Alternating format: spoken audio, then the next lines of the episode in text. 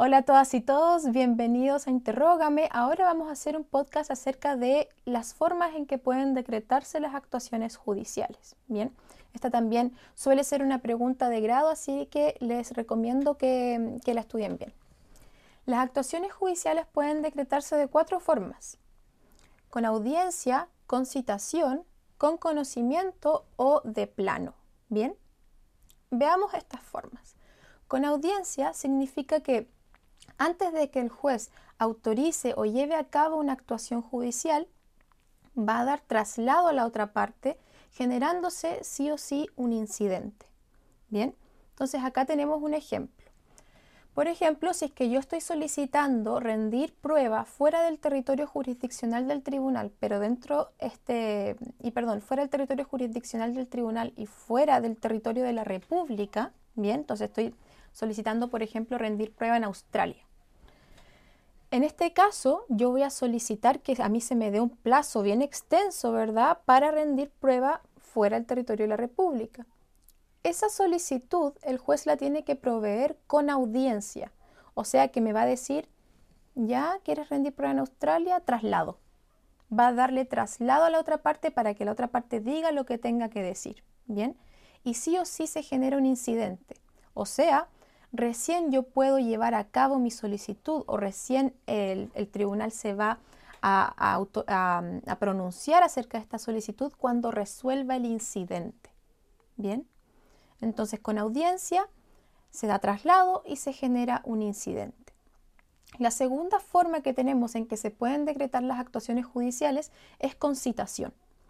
Con citación significa que antes eh, el tribunal, antes de pronunciarse acerca de la actuación judicial en sí misma, no va a dar traslado, pero sí va a esperar tres días para ver si la otra parte se pronuncia o no. ¿Ok? Para ver si se pronuncia o no. Si se fijan, no se genera un incidente automáticamente. De hecho, eh, si es que se, se decreta una actuación judicial con citación, se van a esperar los tres días y si es que la otra parte no dice nada, no hubo ningún problema. Se va a decretar la actuación judicial sin más trámite, ¿verdad? Pero si la otra parte en este plazo de tres días llega a oponerse, ahí sí se genera un incidente y el tribunal va a tener que resolverlo antes de decretar la actuación judicial. Entonces, un ejemplo de esto también ligado al término probatorio extraordinario. Yo esta vez estoy solicitando rendir prueba fuera del territorio jurisdiccional del tribunal, pero dentro del territorio de la República. Entonces, por ejemplo, estoy solicitando rendir prueba en Valparaíso. Bien. Esa actuación judicial se va a decretar con citación. Esto quiere decir que el tribunal no va a decir nada, pero se va, va a esperar tres días a ver si la otra parte se opone. Si es que la otra parte se opone, se va a generar un incidente, el tribunal va a tener que resolver el incidente y recién ahí pronunciarse acerca de la solicitud. Bien. Otro ejemplo de, una, de alguna providencia que se decrete con audiencia, perdón, con citación, sería eh, el hecho de acompañar instrumentos públicos al juicio. Sabemos que la forma en que tengo que acompañar los instrumentos públicos es con citación.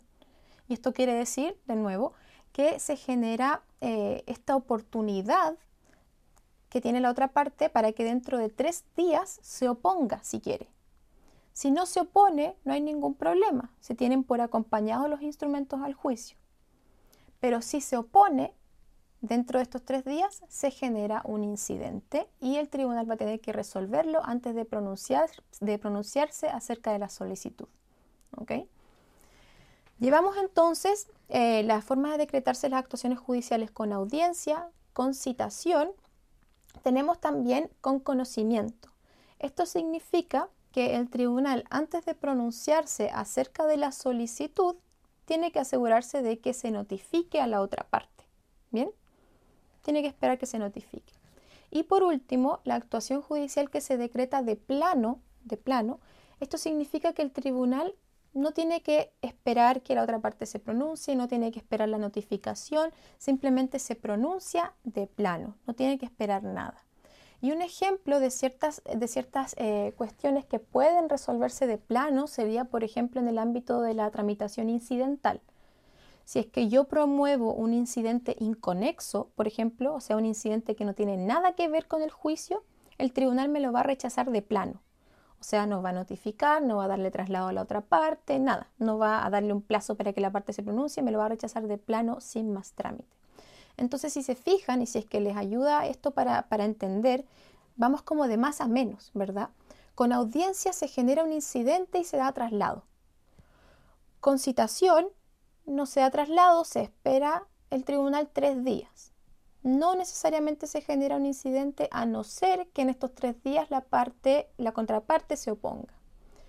Con conocimiento tenemos que notificar a la contraparte y de plano no es necesario ni siquiera notificar. Entonces vamos de más a menos. Bien.